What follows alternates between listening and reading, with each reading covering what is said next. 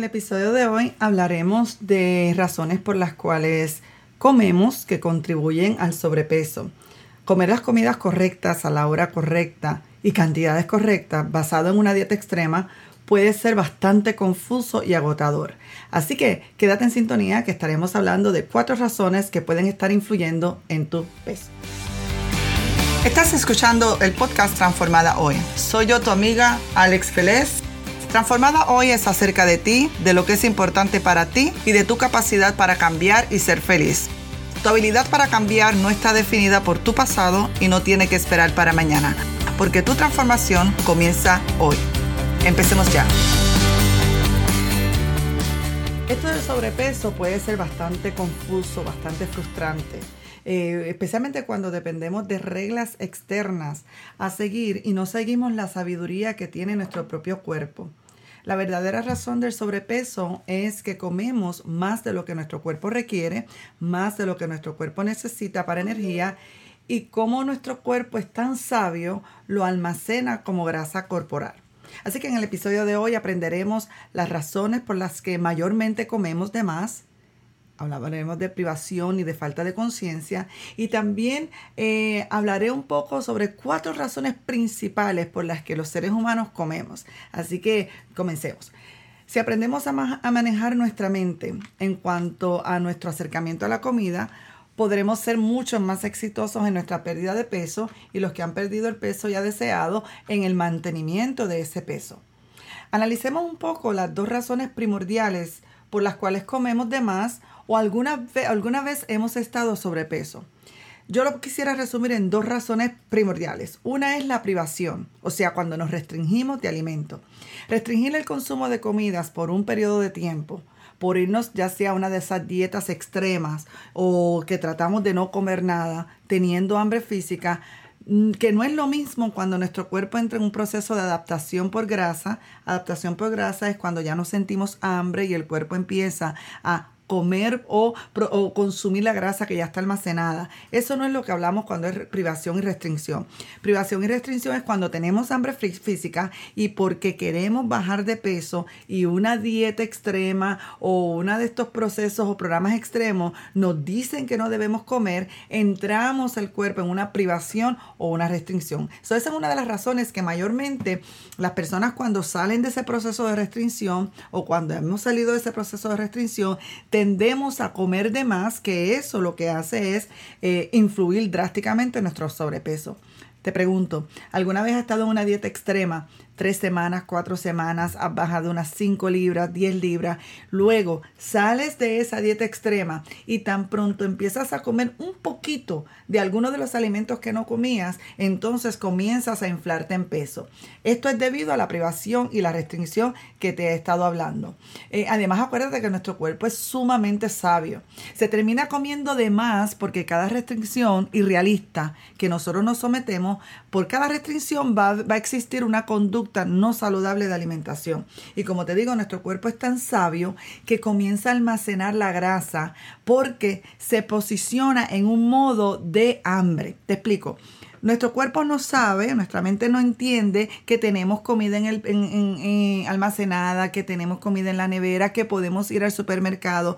Lo que entiende es que no hay comida y para que no te mueras de hambre, empieza a activarse lo que llamamos modo de hambre, que en otras palabras es que retiene grasa, retiene y almacena para que tú no te vayas a morir de hambre. Algo parecido a lo que hacen los osos polares. Entonces, lo que hace entonces es, lejos de quemar grasa, que es lo que queremos, comienza a reservarla porque no sabe qué es que tú estás decidiendo no comer.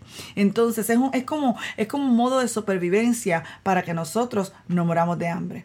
Entonces, hay un grave problema. Cuando yo empiezo a restringirme, a privarme por una dieta y teniendo el hambre física, empiezo a ignorar las señales de hambre en mi cuerpo.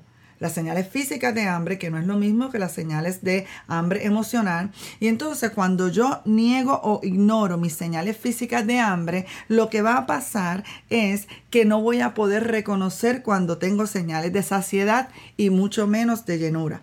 Entonces, en otras palabras, ignoramos hambre física y después se nos hace muy difícil saber cuándo es el punto de saciedad. Y empezamos a comer y comer y comer hasta cuando estamos a punto de reventar. En otras palabras, perdemos la sensibilidad hormonal de saciedad. Te explico. Todo lo que tiene que ver con el hambre, y lo que tiene que ver con estar saciado es un juego hormonal que nosotros tenemos en nuestro cuerpo tan sabio. Te voy a mencionar solamente dos hormonas muy importantes y principales de estas acciones en tu cuerpo. Hay una hormona en tu cuerpo que se llama leptina. Esta hormona leptina es la hormona que, que, te hace sentir cuando estás saciado. Cuando estás saciado, te da unas señales a tu cuerpo. En mi caso, tengo algunas señales, por ejemplo, un pequeño respiro, un pequeño ¿verdad? respiro. Otra de las cosas también que yo empiezo a sentir en mi cuerpo cuando esta leptina empieza a darme señales de saciedad es que inconscientemente me echo un poco para atrás de la silla y ya se me va la mente de la comida a otra cosa, quizás al trabajo, a otra cosa. Son mis primeras señales de saciedad. Entonces, esta hormona que se llama leptina es la que le envía un mensaje, un mensaje a tu cerebro a dejarte saber que ya estás saciado. Pero es algo sumamente sutil. Y la otra hormona se llama la grelina, que esta hormona es la que nos despierta la sensación del apetito. Te explico. La grelina es la hormona que te hace sentir que tienes hambre y la leptina es la hormona que te hace sentir que ya estás saciado. Cuando yo someto mi cuerpo a privaciones y restricciones extremas, eh, hay un desbalance en estas dos hormonas y ya estoy ignorando cuando la grelina está diciendo tengo hambre física y entonces no puedo reconocer las señales o mensajes que la leptina, que esta hormona, envía a mi cuerpo que ya estoy saciada. Por eso es que cuando estamos reprimidos por mucho tiempo, comenzamos a comer, a comer, a comer, a comer, a comer y cuando nos damos cuenta estamos a punto de reventar. Entonces, una de las razones por las que estamos o caemos en sobrepeso es porque restringimos demasiado nuestro cuerpo y lo privamos de nutrientes necesarios y luego se nos hace difícil saber cuándo parar. La otra razón, de las más generales, lo estoy resumiendo en dos razones primordiales por las cuales nosotros podemos llegar a estar en un sobrepeso. Una es privación, que te acabo de explicar, y la otra es que aquí voy a, a, entrar un poco más, la otra es la falta de conciencia, o sea, desconexión con mi cuerpo. No estoy conectada con mi cuerpo. En este tipo de alimentación se da la alimentación sin conciencia, que lo voy a explicar, y también la alimentación emocional. O sea, comemos por emociones, comemos por diferentes situaciones, pero no porque necesariamente mi cuerpo necesite nutrientes. En ambas formas de esta alimentación, tanto de conciencia o emocional, que es lo que hablamos por falta de conciencia, estamos sobrepeso, hay una desconexión entre la mente y el cuerpo y no nos damos cuenta. Por tanto, poner atención a lo que comemos es crucial para nosotros poder adelgazar. Esta es una de las grandes razones por las cuales yo enseño un concepto de planificar lo que como durante 24 horas, porque yo quiero estar consciente de todo lo que entra a mi cuerpo, quiero estar consciente de cómo los alimentos me hacen sentir. Ok, entonces cuando hablamos de falta de conciencia, o sea, donde nuestro cuerpo está desconectado de la mente en cuanto a la alimentación, eh, eh, se da que empezamos empezamos a aumentar de peso y no nos vamos dando cuenta de ese proceso. Ok, quiero mencionar cuatro tipos de alimentaciones que hay, cuatro tipos de alimentaciones en general.